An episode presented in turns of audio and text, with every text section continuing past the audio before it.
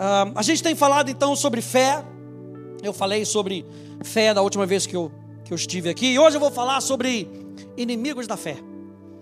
Vamos falar sobre aquilo que tenta parar a nossa ação de fé na nossa vida. E a gente tem falado como uma definição de fé, que fé é viver em total união com Deus. Você pode dizer isso comigo? Fé é viver. Vira para duas pessoas e fala: fé é viver. Fé é viver. Fé é viver em total união com Deus depositando tudo que você é, tudo que você tem em quem? Nele, em Jesus. Jesus é o firme fundamento da nossa vida. Ele é o autor e o consumador da nossa fé. Estando em total e completa dependência dele. Gente, o inimigo das nossas almas não quer que a gente seja dependente de Deus. Quem é que já sabia disso? Aleluia. Ele não quer que a gente seja dependente de Deus. Ele quer que a gente seja dependente de nós mesmos. O mundo está aí just, justamente para isso para que a gente encha os nossos olhos e a gente possa dizer: Foi eu que conquistei, foi o meu braço que conquistou. Meu Deus, lê do engano. O Satanás, o inimigo das nossas almas, quer com que a gente seja dependente de nós mesmos e não sejamos dependentes de Deus. E com isso ele lança algumas setas para nos separar de Deus e minar a nossa certeza nele. Eu quero que você saiba nessa noite, e esse tem que ser o nosso fundamento, que a nossa jornada com Ele é sempre vitoriosa. A nossa jornada com Deus, diga com Deus, é sempre vitoriosa, porque Ele sempre nos conduz em triunfo. Você já ouviu essa passagem? 2 Coríntios 2, 4. Ele não nos conduz ao triunfo. A Bíblia diz que Ele nos conduz em triunfo. Enquanto nós vamos andando com Ele, a vitória vai se manifestando. Isso quer dizer que eu e você vamos ter, vamos deixar de ter tribulação? Não. Isso quer dizer que durante a nossa jornada o inferno não vai jogar alguns sentimentos na nossa vida para que a gente pense que a gente está andando em derrota? É claro que ele vai fazer. Ele está há mais de seis mil anos fazendo isso. Mas Jesus veio para nos revelar e para conquistar na cruz do Calvário aquilo que eu e você não podíamos fazer por nós mesmos. Ele conquista uma vida, é por isso que ele diz que eu vim para que vocês tenham vida e a tenham em abundância. Essa é a vida que ele tem para mim e para você. Então, gente, caminhar com Deus significa estar preparado no Espírito. Abra comigo em Efésios, por favor, capítulo 6. Efésios capítulo 6, a partir do verso 10.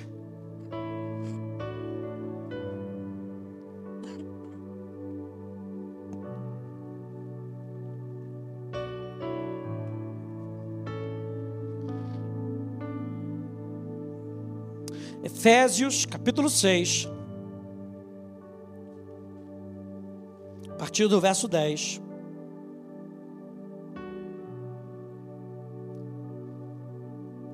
E Paulo está terminando essa sua carta ao povo de Éfeso. E ele diz assim: quanto ao mais, sejam fortalecidos no Senhor e na força do seu poder. Vocês notaram que não é na nossa própria força?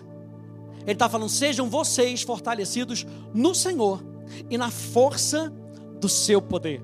Sejam fortalecidos no seu relacionamento com Deus e essa força do seu poder está falando da palavra de Deus, do Evangelho. O Evangelho é o poder de Deus para a salvação. Então, da onde é que vem a nossa força que eu e você precisamos para enfrentar os nossos problemas? Quem enfrenta problema?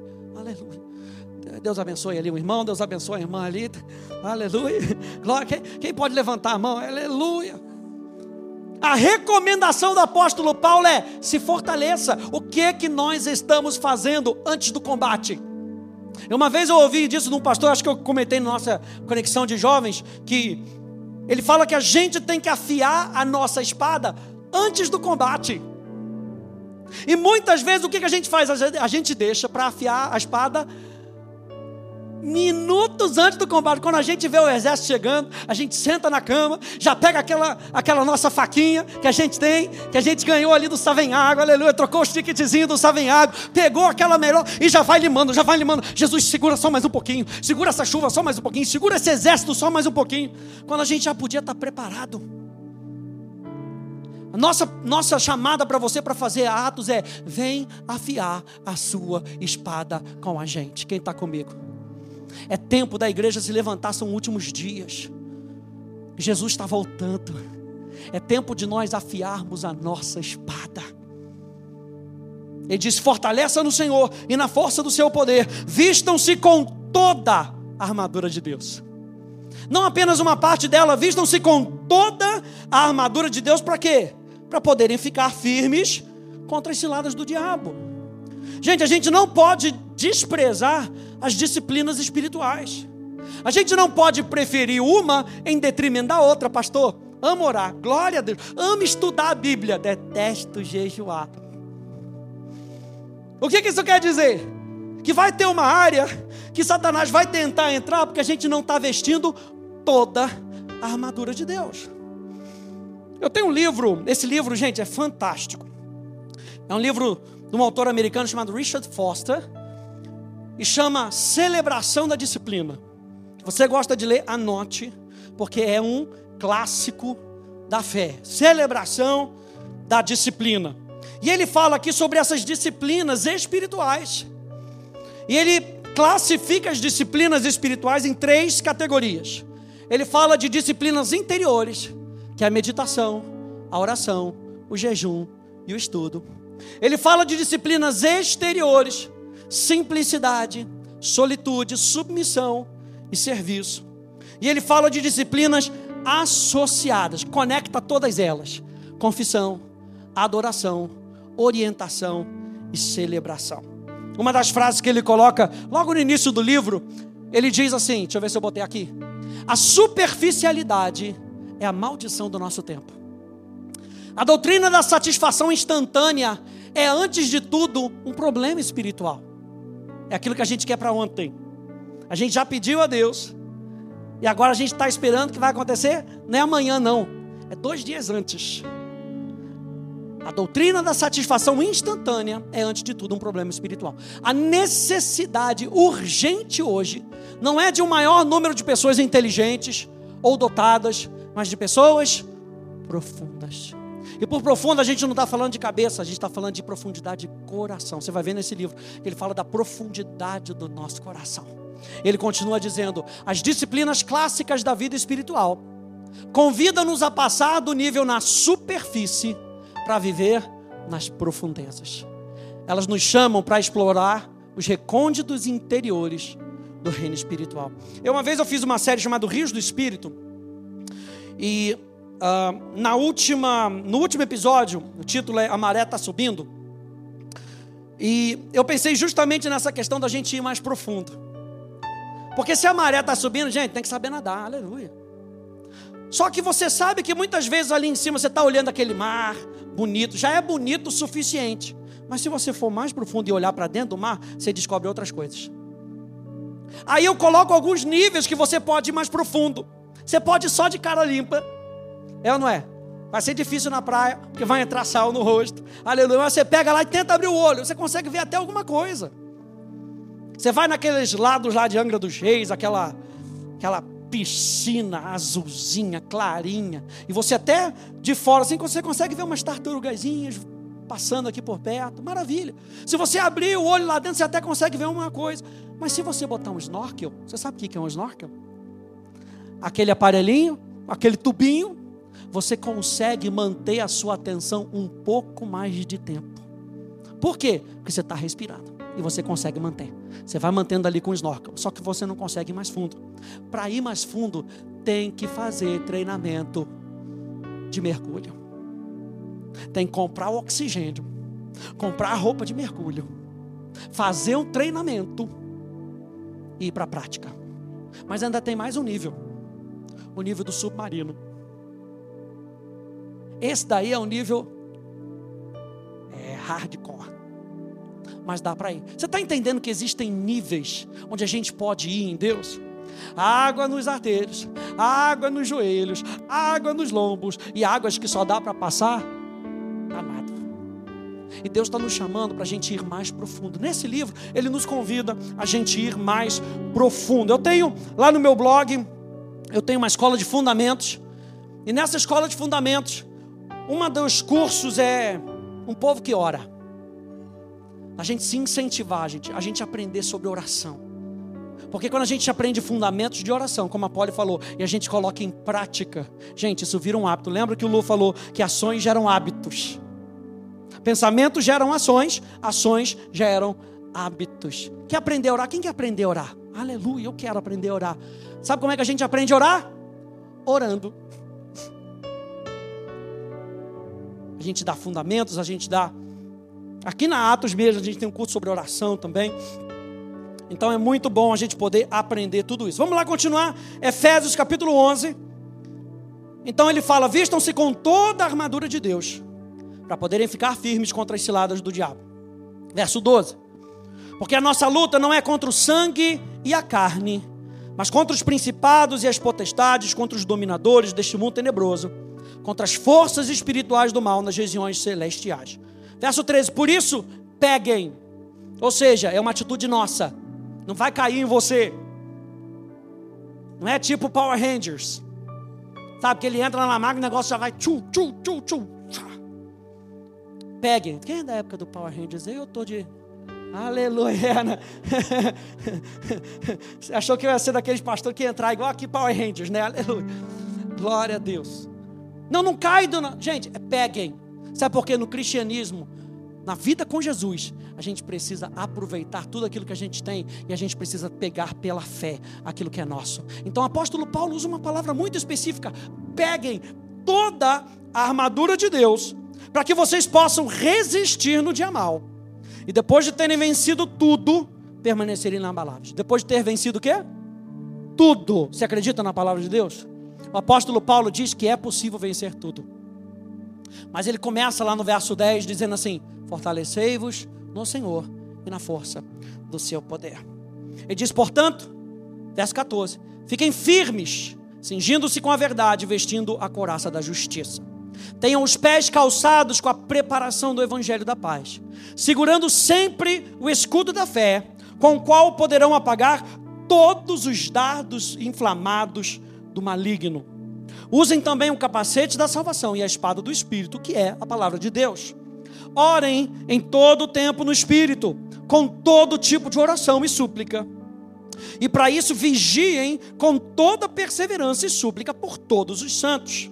E orem também por mim, para que no abrir da minha boca me seja dada a palavra para com ousadia tornar conhecido o mistério do Evangelho, pelo qual sou embaixador em cadeias, para que em Cristo eu seja ousado para falar como me cumpre fazer. E eu quero ver com você algumas dessas setas que o inferno joga que nós precisamos parar com o escudo da fé. E a Bíblia fala que são flechas, são setas inflamáveis. Ou seja, quando pega fogo, começa a pegar em tudo. Então a gente precisa parar com a nossa fé. Fé é o quê? Viver em total união com Deus. Como é que a gente para as flechas do inferno? Já estou dando spoiler. Como é que a gente para as flechas que o inferno joga contra nós?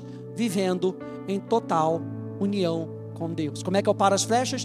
Dependendo de Deus. Flecha número um, eu quero que você abra lá em Gênesis capítulo 3. E o que o apóstolo Paulo está falando, você vai ver que lá no início a historinha era a mesma. Gênesis capítulo 3.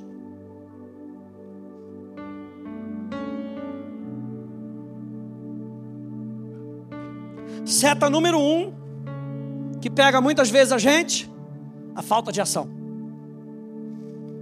Paulo falou de Tiago. Não sejamos ouvintes, mas sejamos praticantes. Gênesis capítulo 3. E eu quero que você veja isso aqui comigo. No verso 1 diz: Mas a serpente mais astuta do que todos os animais selvagens. Numa outra versão, na Almeida Revista e Corrigida, diz que todos os animais do campo que o Senhor Deus tinha feito, disse a mulher. E aqui já está a primeira coisa. Porque lá em Gênesis capítulo 2, quando você volta um pouquinho, Deus diz para Adão assim: Adão, eu estou te dando um propósito. E o propósito que eu estou te dando é: você vai cultivar e guardar o jardim. Ora, se precisava de cultivar, precisava cuidar do jardim, maravilha. Deus tinha plantado um jardim para o homem. Agora ele falou: está tudo plantado, está tudo pronto para você. Cuida. Número dois, ele fala: você precisa guardar o jardim. Gente, se precisa guardar, é porque tem coisa que vai tentar entrar na nossa vida que não pode entrar. Tinha coisa que estava fora do jardim, que Adão tinha que falar: aqui não. E o que, que é que precisava ficar fora? A serpente. A serpente não era um animal do jardim. A serpente era um animal do campo. Ficava fora do jardim. Não podia entrar. E aí, olha só o que aconteceu, 2 Coríntios capítulo 11, no verso 3. Nos lembra, temo que assim como a serpente com a sua astúcia. Ou seja, tem coisa que, que vai entrando na nossa vida e que a gente nem percebe por falta de ação. A gente sempre fala aqui da plataforma, gente, tem coisa que a gente tem que cortar logo. Corta o problema enquanto ele é pequeno, já ouviu isso? Corta o problema enquanto ele é pequeno. Porque quando cresce fica difícil dominar. E aí a gente vê aqui em 2 Coríntios, temo assim, como a serpente, como a sua astúcia, enganou a Eva, assim também a mente de vocês seja corrompida e se afaste da simplicidade e pureza devidas a Cristo. A palavra astúcia, olha só que interessante, a palavra astúcia no grego, panurgia, ela significa prontidão e habilidade de enganar com uma falsa sabedoria. Está dizendo então que Satanás veio com uma astúcia, veio com uma prontidão. O inimigo está pronto para enganar a mim e a você. Por isso, Deus deixa registrado aqui para a gente tomar conta, guardar a nossa própria vida. Como? Agindo pela fé. Como é que eu paro isso? Com o escudo da fé, dependendo de Deus. Porque Satanás está pronto e ele tem a habilidade para usar contra nós com uma falsa sabedoria.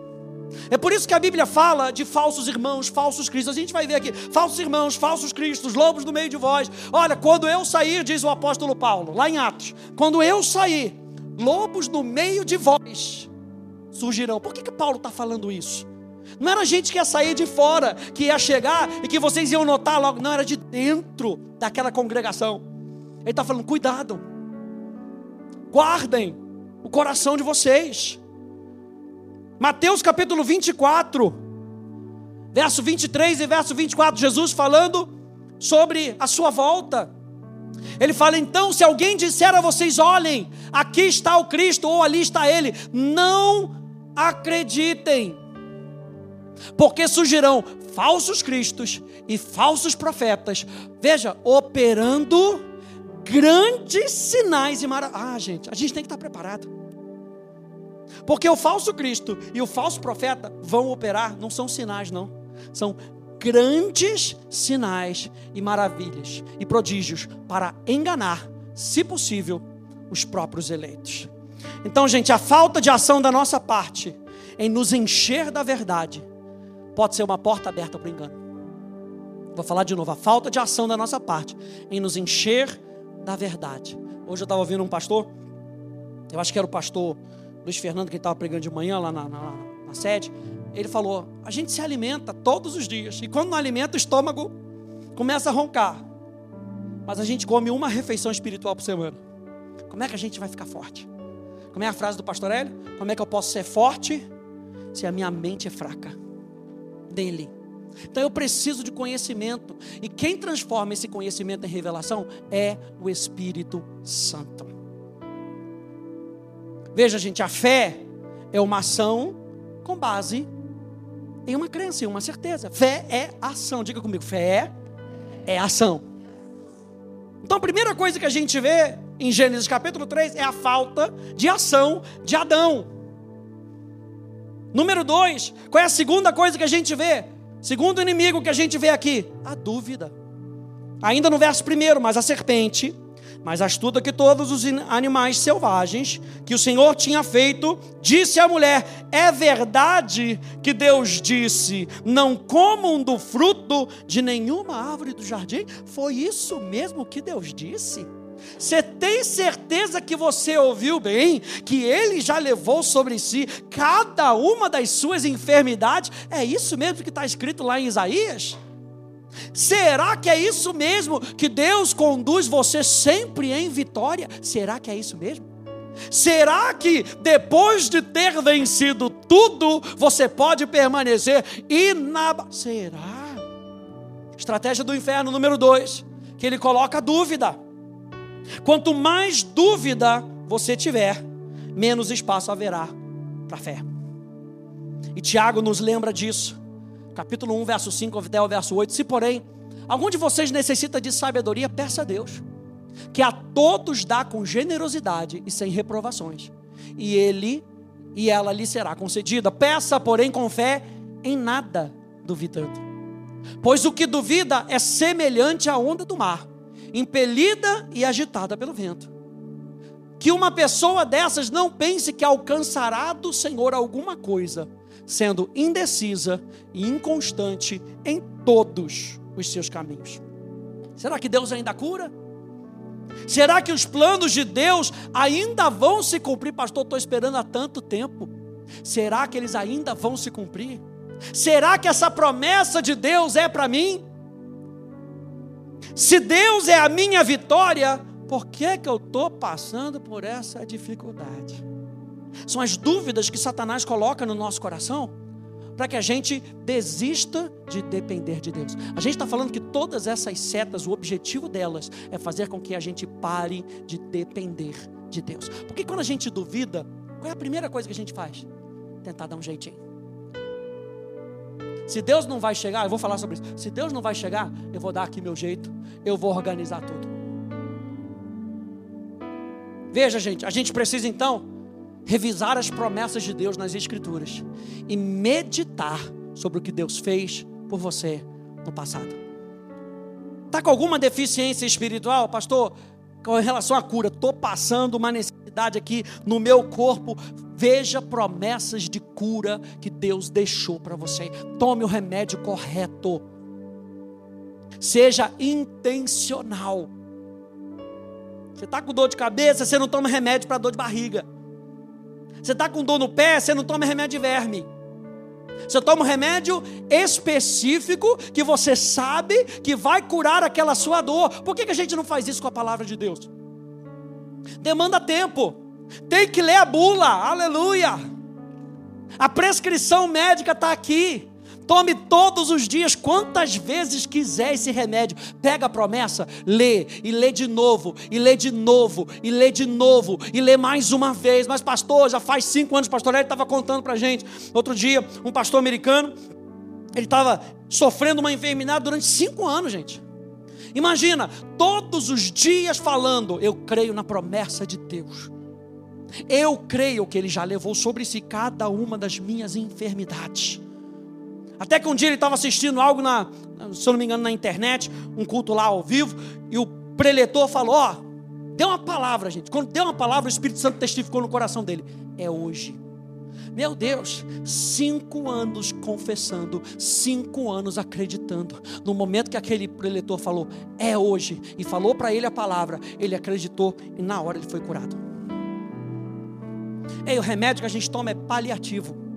O que Deus quer fazer é milagre na nossa vida.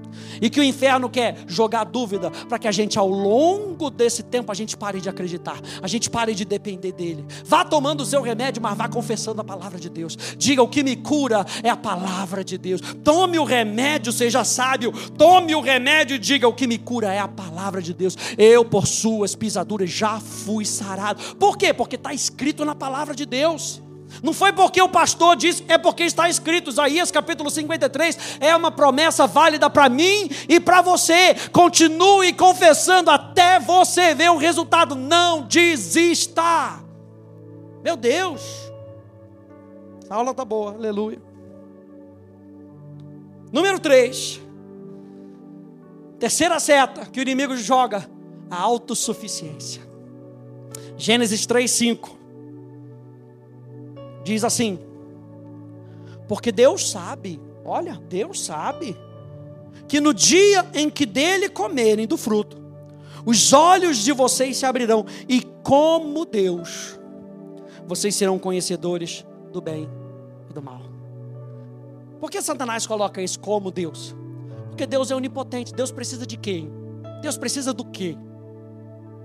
Deus não precisa da sua adoração. Deus não precisa do seu dinheiro. Deus não precisa da sua oração. Deus não precisa de nada. Deus é autossuficiente. Nós é que precisamos dele. Nós é que adoramos porque nós reconhecemos quem ele é.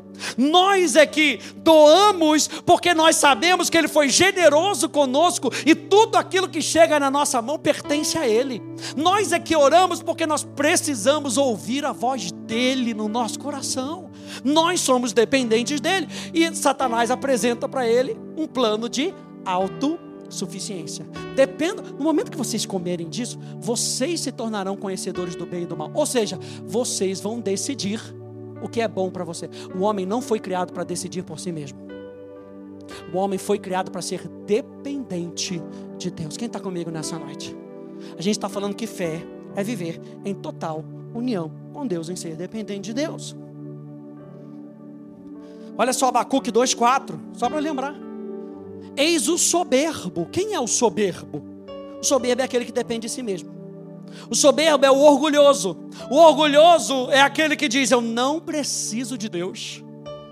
E Abacuque nos lembra que eis o soberbo, a sua alma não é reta nele, mas o justo viverá pela sua fé.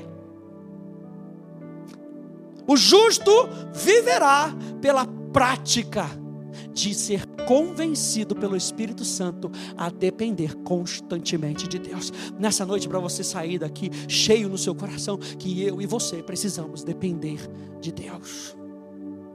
João capítulo 15, no verso 5: Eu sou a videira, vocês são os ramos. Quem permanece em mim e eu nele, esse dá muito fruto. Olha a constância de permanecer. E a palavra permanecer ali fala de habitar. A palavra permanecer ali, ela tem o sentido de um casamento, uma aliança. Se você permanece em mim e eu permaneço em você, você dá muito fruto, porque sem mim vocês não podem fazer nada. Sem mim, eu e você não somos nada. Então, gente, confie na força do Espírito, em vez da sua própria força e reconheça a sua dependência de Deus em todas as coisas. A gente canta aqui uma música, quando não sei o que fazer, eu corro para ti. Vamos parar de bater cabeça, de tentar dar a solução para a nossa vida. Eu sei que planos eu tenho a vosso respeito, planos de paz e não de mal, para dar o fim que vocês desejam. E qual é o fim que deve estar no coração humano? Glorificar a Deus, viver para Deus. Número 4. Uma outra seta que Satanás joga: confiar naquilo que vê. Gênesis capítulo 3, no verso 6. Diz assim: Vendo a mulher que a árvore era boa para se comer, hum, agradável aos olhos, e árvore desejável para dar entendimento, tomou do seu fruto e comeu, e deu também ao seu marido. O problema, gente, é quando a gente começa a confiar apenas nas coisas que nós podemos ver e tocar. Lembra do Tomé? Só acredito vendo. Só acredito se eu tocar. Só acredito se eu apertar as feridas dele. O problema é quando a gente começa a ser guiado pelos nossos cinco sentidos. Quando eu só confio se eu estiver cheirando, se eu estiver tocando, se eu estiver vendo. Isso é um problema. Não importa quão sombria as nossas circunstâncias nos pareçam, sabemos que Deus está trabalhando nos bastidores, mesmo que não possamos vê-lo. Tu ages mesmo quando não vejo, Trabalhas mesmo quando não sinto, não vai parar, não vai parar de agir, não vai parar. Estou tentando pegar o tom ali do anjo ali, aleluia. A gente canta. Será que a gente se enche dessa palavra a tal ponto que a gente dependa do Espírito Santo para viver essa palavra? Tu ages mesmo quando eu não vejo. Deus está trabalhando nos bastidores. Enquanto eu estou descansando, Deus está trabalhando. Deus nunca para de trabalhar, gente. Ele descansou e colocou os seus princípios para trabalhar. Quando os princípios de Deus estão trabalhando, Deus está trabalhando. Por isso que a gente sempre fala, gente, descansa, porque tem alguém assentado no trono. Tem alguém que reina e que governa a nossa vida. 2 Coríntios 5, 7. Porque andamos por fé e não pelo que vemos. Andamos como? Em total união com Deus. Andamos como? Dependendo de Deus e não daquilo que a gente vê. Meu Deus. Quinta seta. Meu jeitinho. Gênesis 3, 7. Então os olhos de ambos se abriram e percebendo que estavam nus, o que, que eles faz, fizeram? Vamos dar o nosso jeitinho. Costuraram folhas de figueira e fizeram cintas para si. Gente, eles não correram para Deus. Eles correram de Deus. E fizeram o que achava que era bom. Isso aqui vai cobrir a nossa nudez. Tem horas que a gente fica tão envergonhado de coisas que a gente faz que não importa. Você pode se enfiar debaixo da cama. O sentimento continua ali. Hã? De tanta vergonha. Meu Deus, por que eu falei aquilo? Jesus amado. Você tenta enfiar igual uma avestruz, tenta enfiar sua cara no buraco. E o seu corpo fica para fora e você ainda sente. Está todo mundo me olhando. Tem coisas que a gente acha que é bom. Presta atenção nem tudo que é bom é divino. Posso todas as coisas, mas nem tudo me convém. Nem tudo que é bom é divino. Ah, você pode mudar de cidade? Pode, pode mudar de cidade. Mas se não for uma direção de Deus, não vai ser divino.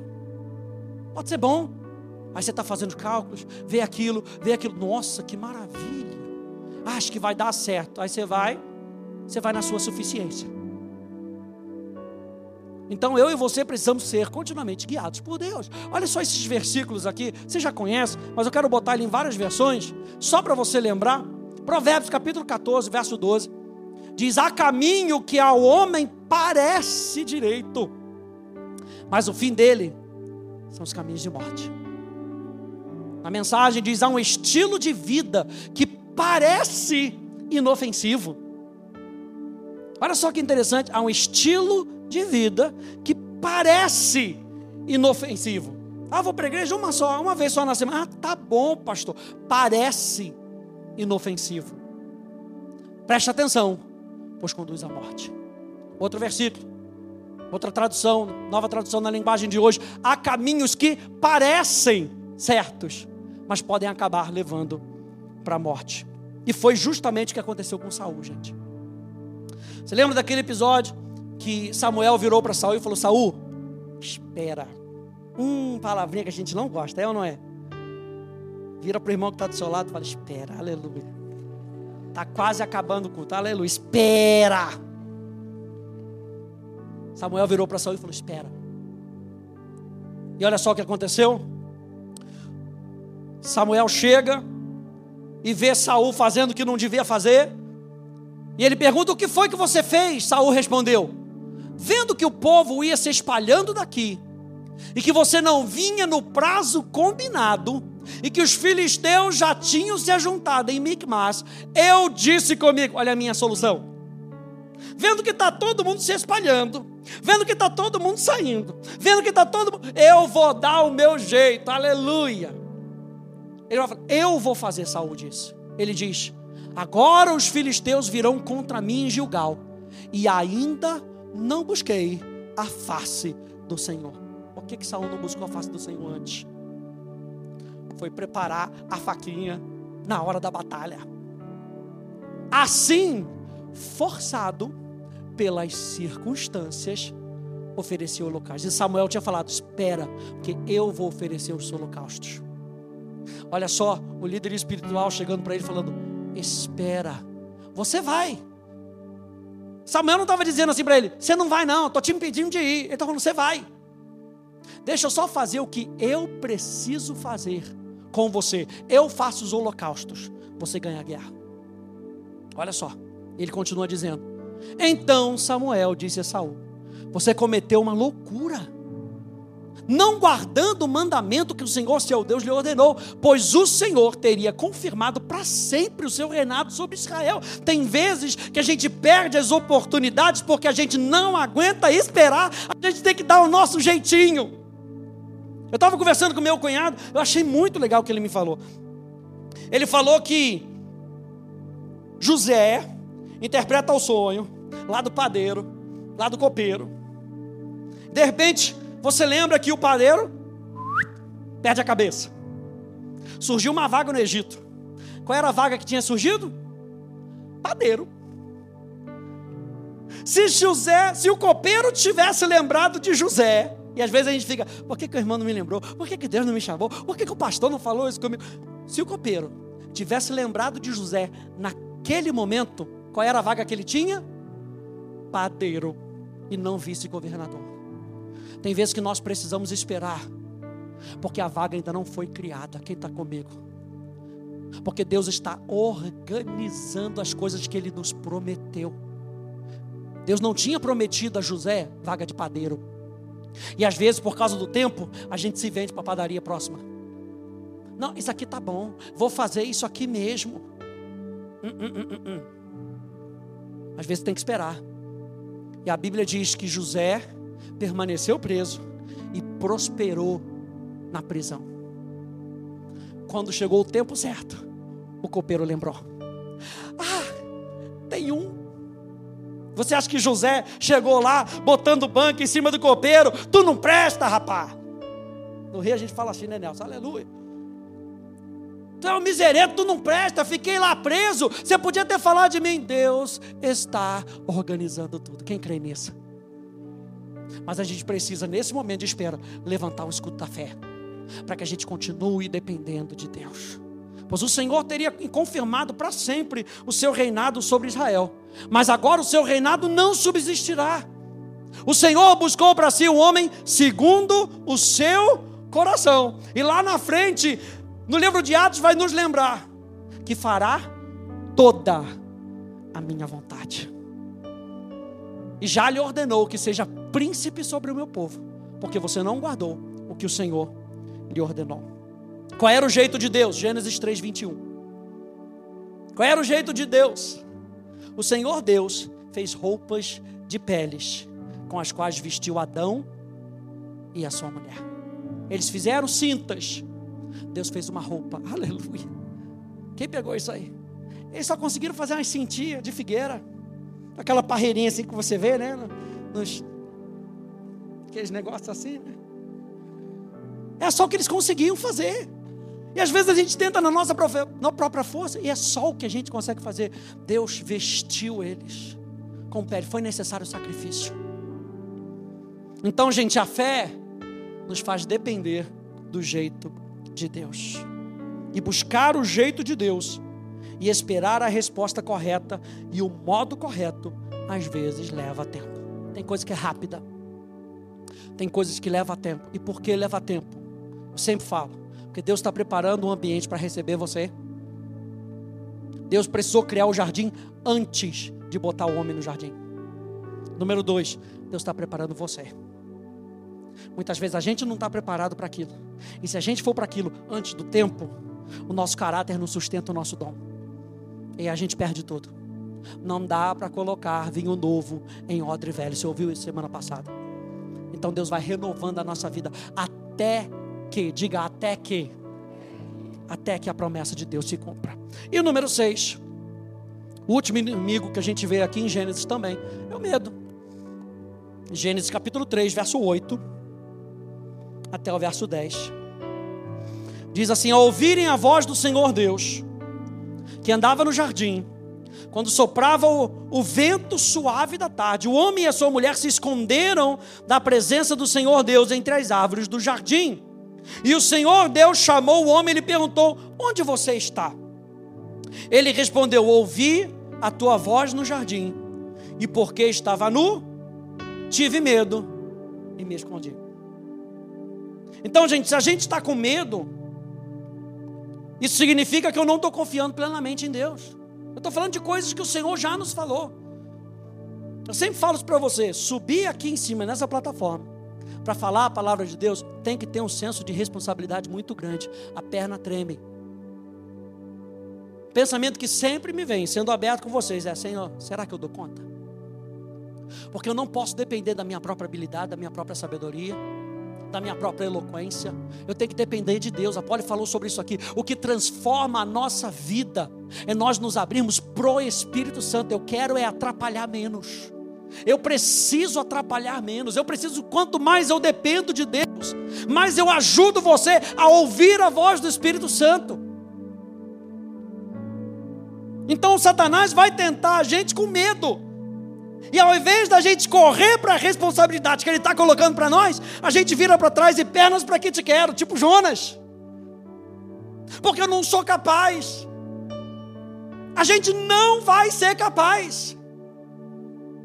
Porque o que transforma é a voz do Espírito Santo e não a voz do pregador. Aleluia.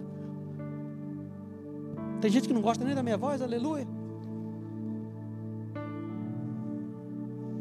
Olha só, Marcos capítulo 4, verso 40. Diz assim: Você lembra? Jesus está no barco. E aquela situação toda. E vem o vento forte. E os discípulos se desesperam. Eles acordam Jesus no grito. Então Jesus lhes perguntou, depois de acalmar o mar: Por que vocês são tão medrosos? Como é que ainda não têm fé? Como é que ainda vocês não dependem de Deus para fazer o que vocês precisam fazer? E que palavra dura que Jesus diz. Gente, essa tempestade devia ser tão violenta que assustou a Pedro, Tiago e João, que eram pescadores experimentados. Olha os pescadores, aleluia, glória a Deus. O pescador experimentado, ele sabe da tempestade. Mas a tempestade deve ter sido tão ruim, mas tão ruim, que até Pedro, Tiago e João no barquinho ficaram desesperados. O problema não é quando o medo bate, gente. Não foi o medo da tempestade que fez Jesus dizer a eles que eles não tinham fé. Ah, entenda isso. Você lembra de Josafá? Segunda Crônicas, capítulo 20. Diz que aqueles povos se uniram se apresentaram diante de Josafá. O pessoal falou: tem um exército ali. A Bíblia diz: Josafá teve medo. A Bíblia deixa registrado: Josafá teve medo. O problema não é ter medo, o problema é o que a gente faz com ele. Um pequeno barco, numa grande tempestade, é um lugar assustador. E o medo inicial em si não está errado. O que os discípulos escolheram fazer com medo é que fez toda a diferença. Por quê? Porque o medo cega a esperança e nos impede de vermos as possibilidades. Ah, anota essa. O medo cega a esperança e nos impede de vermos as possibilidades. E Jesus tinha um propósito para ele, gente. Eles não estavam ali à toa. Olha só, Marcos 1,17. É só a gente lembrar daquilo que Deus fala para a gente. Marcos 1,17. A gente está em Marcos capítulo 4. Marcos capítulo 1, Jesus chega para eles e fala assim: Venham comigo, e eu farei com que sejam pescadores de gente. Eles tinham sido pescadores de gente ainda? Não. Então a promessa ainda não tinha se cumprido. Então, se a promessa ainda não se cumpriu, Deus vai manter você até que a promessa se cumpra. Eles tinham que ter essa certeza no, coração deles.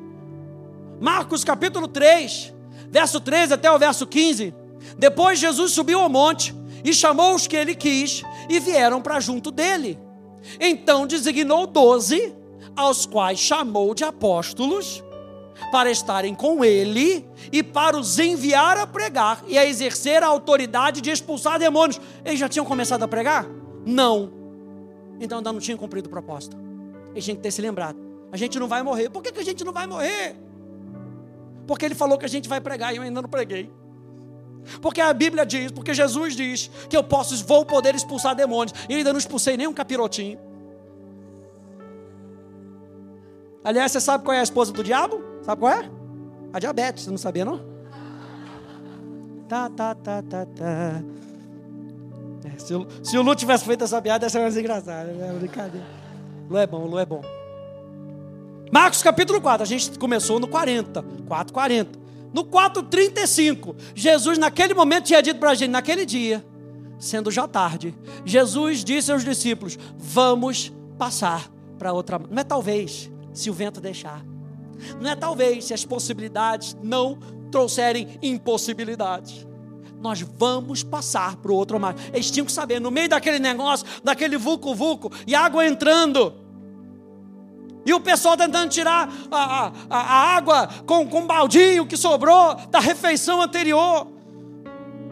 Eles tinham que lembrar: nós estamos no meio dessa crise, mas nós vamos passar para outra margem. Por quê? Porque Jesus disse: vamos para a outra margem. É nessa hora que a gente se agarra nas promessas e a gente não vive por aquilo que a gente vê. Naquele momento, os discípulos não dependeram da palavra de Jesus. Vocês vão pregar, eu vou enviar vocês, vamos para outra margem. Eles não dependeram da palavra. E por isso Jesus diz: Vocês são tão medrosos, cadê a fé de vocês? Pode subir, pode subir, tio. Charles Spurgeon, ele diz o seguinte sobre esse texto: Nossos medos são muitas vezes intensamente tolos, e quando os superamos, e nós mesmos olhamos para eles, ficamos cheios de vergonhas por termos sido tão tolos. Nosso Senhor gentilmente censurou a incredulidade deles, porque era irracional. Nossas vezes, muitas vezes os nossos medos são irracionais. Sabe aquela tempestade em copo d'água? Que a gente, quando olha para trás, a gente fala, gente, era um copinho de água balançado ali. E é isso que Jesus censura. Eu falei para vocês em Marcos 1, eu falei para vocês em Marcos 3, eu falei antes de começar a viagem, eu falei para vocês em Marcos 4,35. Vamos para outra margem. É só confiar na palavra de Deus, gente. É fácil, sim ou não? Não, mas é possível. Sabe por quê? Porque eu e você temos o Espírito Santo. Aleluia. E Jesus diz: Eu vou ascender e não deixarei vocês órfãos. Eu enviarei para vocês o Espírito Santo, o Espírito da promessa, o Espírito da verdade e Ele vai lembrar a você todas as palavras que eu vos tenho dito. Meu Deus. Para terminar, é com o escudo da fé que nós podemos parar os dardos inflamados do diabo e cumprirmos a carreira que nos está proposta. Gente,